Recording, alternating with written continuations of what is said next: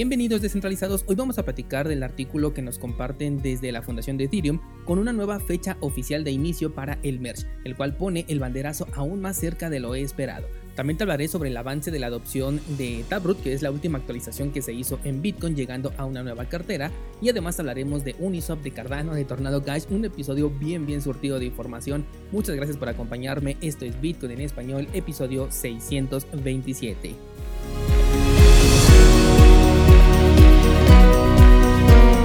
Yo creo que a partir de este episodio y hasta que tengamos un cambio sustancial ya no le voy a dar espacio a eh, decirte que el precio de Bitcoin pues prácticamente no se ha movido y que el mercado sigue igual porque es probable que nos quedemos aquí durante todavía un par de semanas, incluso pueden ser meses y quiero que consideres esto sobre todo para tus inversiones y si las estás pensando en el corto plazo, porque nos podríamos quedar durante esta etapa de estabilidad durante unos cuantos meses, después podemos tener un movimiento ya sea alcista o bajista que a lo mejor despierte un poquito el mercado, pero posteriormente podríamos volver a entrar en un periodo de acumulación. Recuerda que el periodo de 2018 duró prácticamente un año en caída, que fue de noviembre de 2017 hasta noviembre eh, de 2018 y a partir de ahí comenzó un movimiento a la alza que rebotó en junio de 2019 y de ahí volvió a caer después de ese crash tan eh, memorable que tuvimos en 2020. Eso significa que este puede ser un proceso pues un poco lento. Recuerda que iniciamos, vamos a ver aquí en noviembre del, del año pasado, que fue 2021, y a partir de ahí, bueno, pues hemos tenido ya una caída constante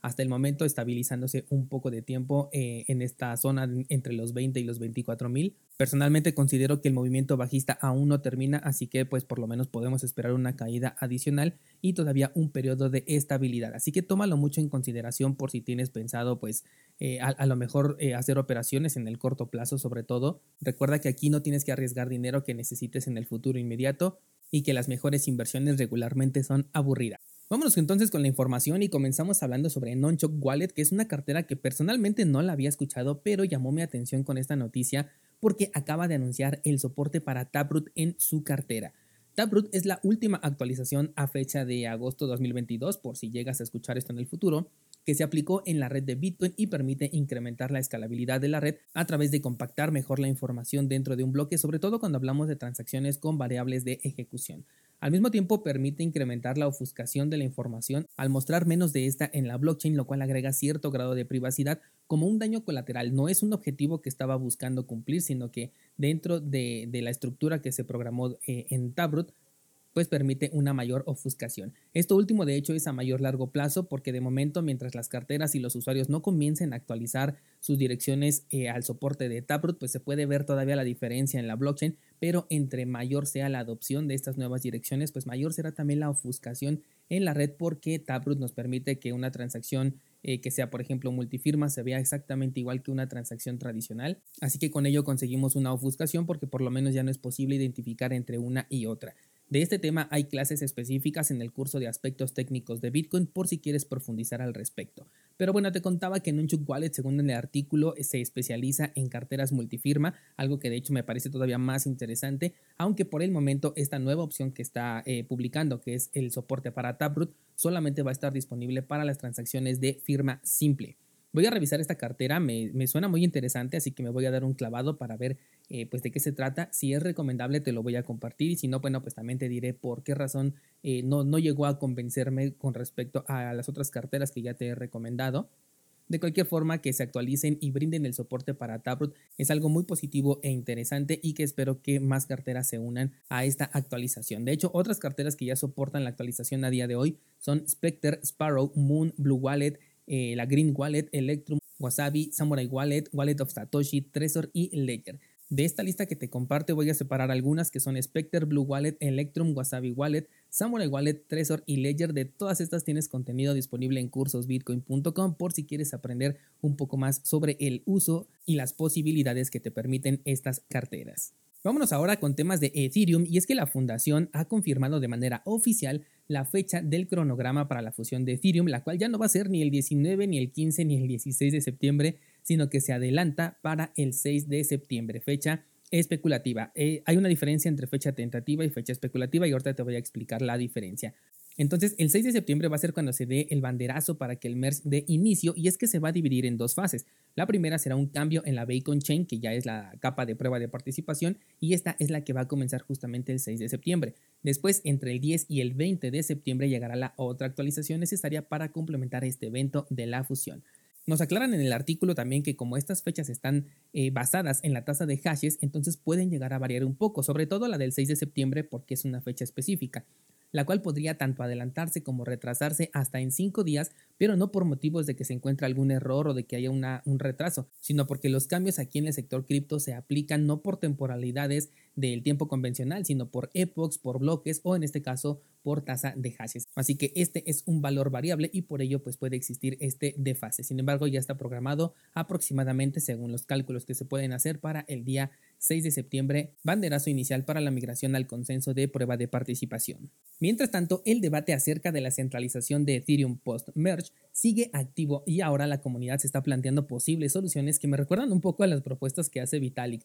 Y es que la comunidad ahora quiere o está proponiendo el slashing como sanción para los nodos validadores que quieran restringir direcciones aún si esto es incentivado o dirigido por una orden directa de los gobiernos y reguladores. El slashing es prácticamente un castigo que se introdujo desde Ethereum 2.0, o sea, desde que inició la etapa 0, para la supuesta seguridad de la red, aunque hasta ahora los únicos que han sido afectados han sido los actores honestos que llegan a cometer ya sea algún error o bien por problemas que le genera algún factor externo que está completamente fuera de su control.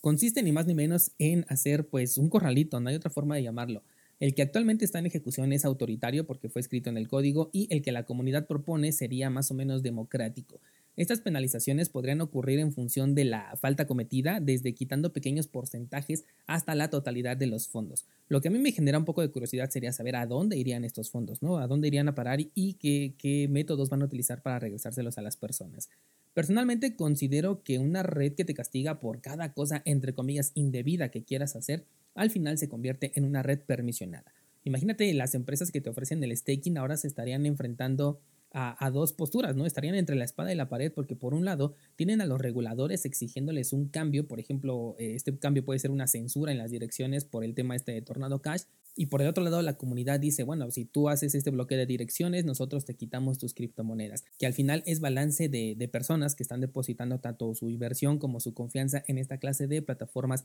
centralizadas. No soy fan de que los castigos resuelvan un problema, creo que en su lugar generan otros y todo en conjunto va a terminar afectando a la red de Ethereum y a sus aplicaciones que entre comillas son descentralizadas. Y digo entre comillas porque últimamente nos hemos dado cuenta cómo la centralización está prácticamente en todo aquello que lleva DeFi por detrás. Sobre todo gracias al lamentable caso de Tornado Cash es que hemos visto cómo plataformas como por ejemplo Aave, que en su página principal pone ahí la palabra descentralizado, ellos se han puesto a bloquear direcciones con relación a Tornado Cash de forma arbitraria y también otra plataforma de la que se desprende la siguiente nota que te voy a dar es Uniswap, la cual ha realizado una votación utilizando el modelo de gobernanza en la que propone la creación de una fundación que ayude al crecimiento de esta plataforma, que ya no solo quiere ser un exchange de tokens, sino también incurrir en otras aplicaciones que también son DeFi. Esta votación por gobernanza, por supuesto, que terminó a favor de manera aplastante y se autodelegaron una pequeñísima cantidad de 74 millones de dólares en tokens UNI, esto con el objetivo de facilitar su gobernanza, la tesorería y la navegación por el ecosistema de Uniswap. Personalmente no veo que alguno de estos le beneficie a los usuarios.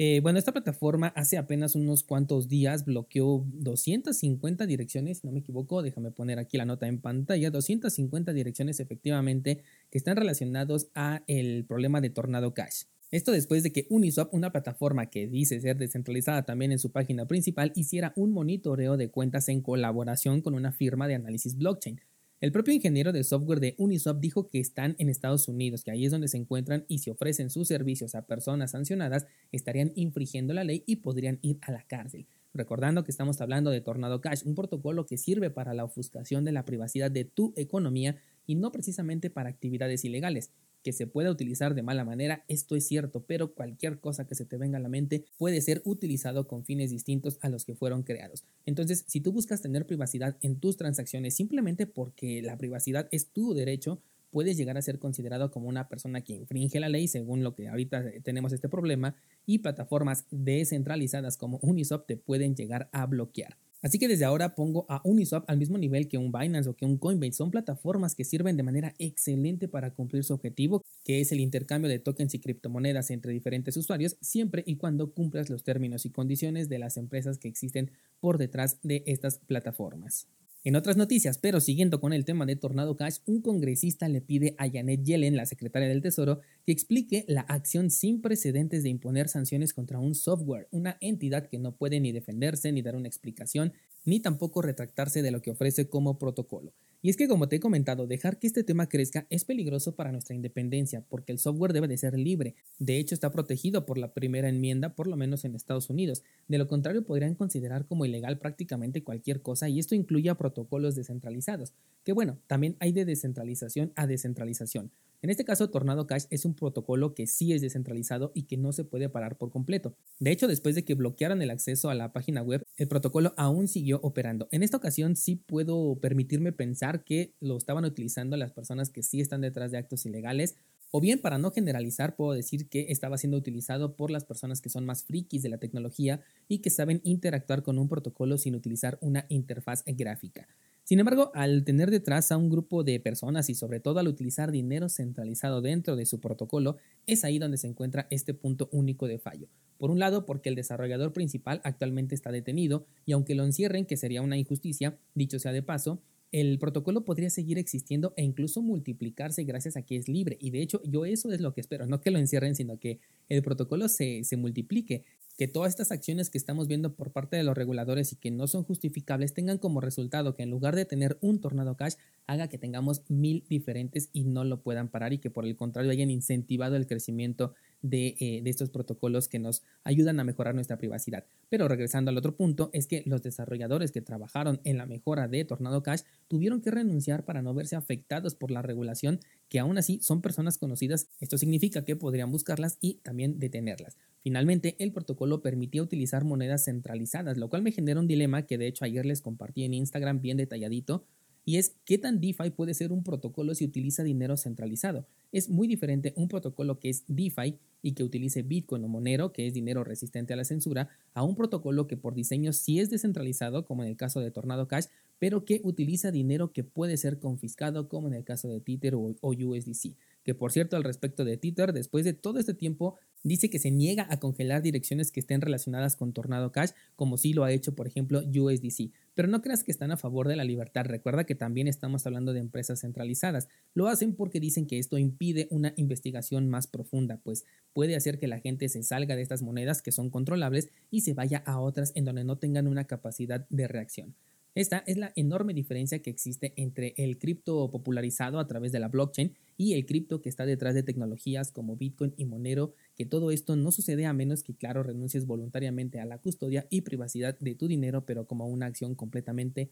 voluntaria. Por último, te cuento que la red de Cardano, después de la polémica por los errores encontrados en la red de pruebas, ha resultado exitosa luego de que se liberara una nueva red de pruebas que se llamó en un inicio Mixer, pero después fue bautizada como YoloNet. A mí me gustaba más lo de Mixer porque tiene mucho sentido con lo que te voy a explicar. Esta nueva red de, pruebas simula un entorno de nodo mixto con el objetivo de verificar que los errores encontrados en la versión 2 no afectaran o no se propagaran a las otras versiones y pudieran coexistir entre ellas. Los resultados fueron alentadores y ahora se espera a que un 75% de los bloques se encuentren ya en la versión 3 para entonces propagar la prueba final del hard fork y si todo sale bien se puede programar ya en la red principal para su salida oficial. También es importante que por lo menos 25 casas de cambio actualicen a la última versión, esto para poder garantizar que la gente pueda utilizar Cardano en diferentes exchanges ya en su versión actualizada, al igual que las aplicaciones descentralizadas que actualmente corren en esta red, que como no son muchas, se requiere que por lo menos las 10 primeras por capitalización de mercado pues lo hagan, ¿no?